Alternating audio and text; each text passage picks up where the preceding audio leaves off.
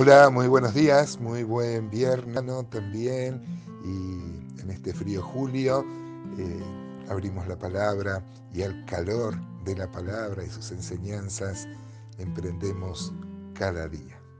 Yo estoy muy feliz de poder este, llegar a personas, al intercambio. Ayer este, hemos tenido un intercambio muy fructífero con unos cuantos hermanos y eso a mí me, me llena el corazón, me muestra eh, una vez más la gracia de Dios, como decía el apóstol Pablo, ahí en, Corintios 15, 10 eh, dice, este, por la gracia de Dios soy lo que soy. Hay una antigua canción que solíamos cantar en nuestra iglesia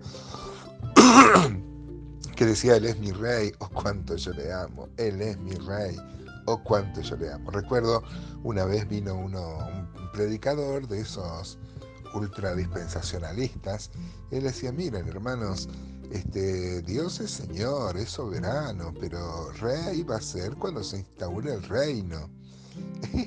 Qué torpeza, ¿no? Porque mm, la carta a los colosenses dice que Él nos ha trasladado al reino de su amado Hijo, un reino presente. Pero hay ultradispensacionalistas que creen que la palabra reino se aplica más para el futuro, para la dispensación precisamente del reino. Pero esto es una, es una, es una pavada porque Dios, si es Señor, es Rey. Jesús, si es Señor, es Rey. Por eso Jesús comparte la deidad de Dios, ¿no? Y por eso está bien que podamos llamar a Jesús Dios, claro que sí, porque Jesús es Dios este, y porque, porque es Señor. Eh, por eso podemos alabarle, bendecirle en este, eh, en este misterio de la Trinidad. Una vez hablando con uno, una persona de estas sectas que no creen en la Trinidad, él me decía, pero yo no puedo entender eso, como y yo tampoco, le digo. Este, es más, si yo pudiera entender a Dios, Dios dejaría de ser Dios. Una vez este, hablando el Señor con un profesional de las escrituras, con un sacerdote, con Nicodemo, él le dijo, te expliqué cosas terrenales y no las entendiste. ¿Cómo entenderás las celestiales? Y la naturaleza de Dios es así. Y acá tenemos hoy el Salmo 47 que este, nos habla de Dios como rey, como soberano. Es por supuesto que Dios excede a nuestro razonamiento, a nuestro pensamiento. Eh, Dios es, es, grande y, excede precisamente a lo que nosotros podamos entender. Pero esto no es un, un aval para una fe irracional. Justamente es reconocer nuestra incapacidad de conocer plenamente a Dios y de testificar de Él. Todos los salmos hablan de Él, hablan de la intimidad con Él, hablan de lo que podemos conocer de Dios.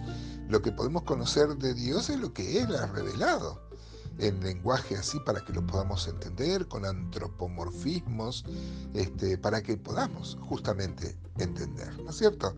Eh, seguramente este salmo, igual que el 46, este, se compuso durante la invasión de Sennacherib, rey de Asiria, cosa que da cuenta Segunda Reyes 18, por, ejemplo, ¿no?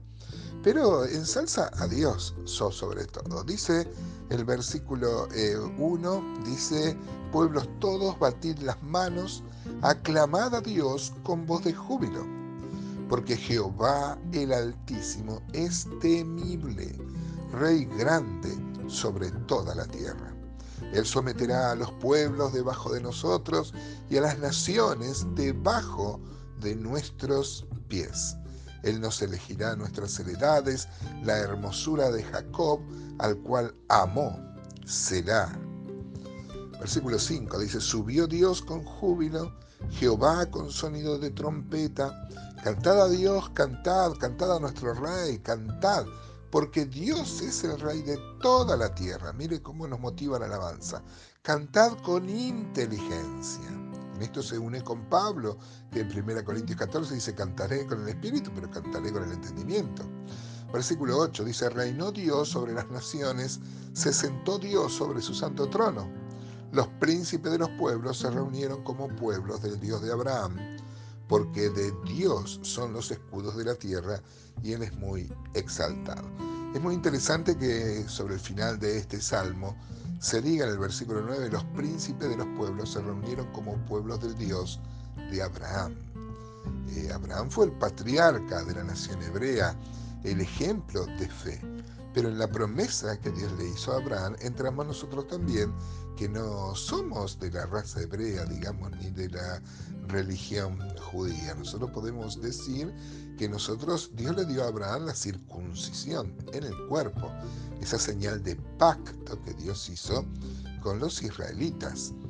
Pero ya aún esa señal Dios esperaba que sea del corazón.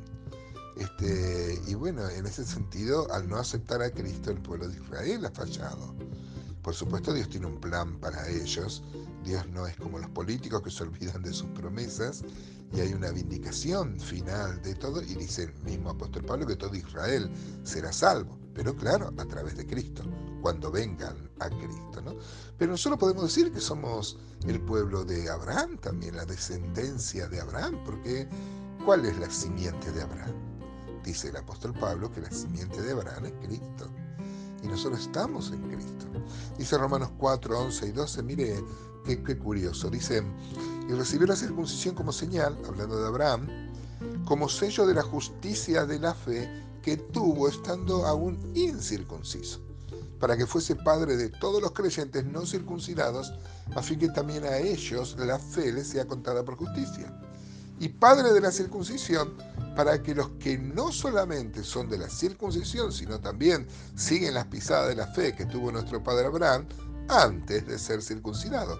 La fe nos hace este, eh, la fe que tenemos nosotros es la misma fe que tuvo Abraham y eso nos une y podemos decir que, y como estamos en Cristo, que eh, nosotros tenemos circuncidado el corazón, que es la verdadera señal de pacto. Miren, este, Gálatas 3, por ejemplo, 7 al 9, dice, sabed por tanto que los que son de fe, estos son hijos de Abraham.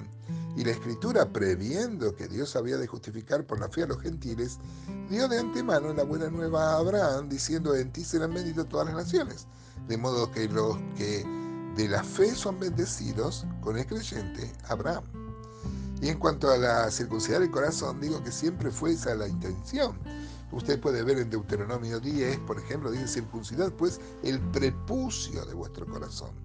Y no endurezcáis más vuestra cerviz, porque Jehová vuestro Dios es Dios de dioses, señores, señores, Dios grande, poderoso y temible, que no hace excepción de personas, ni toma cohecho. De la misma forma, Jeremías 4.4, por ejemplo, dice, circuncidaos a Jehová y quitad el prepucio de vuestro corazón.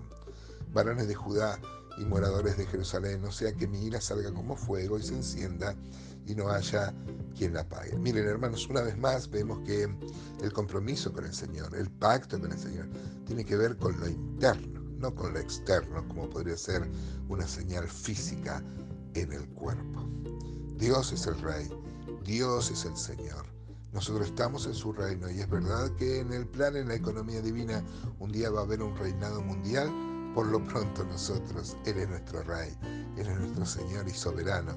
Y somos animados, una vez más, a tener un compromiso con Él que brote de lo profundo de nuestro corazón y no solamente con señales externas.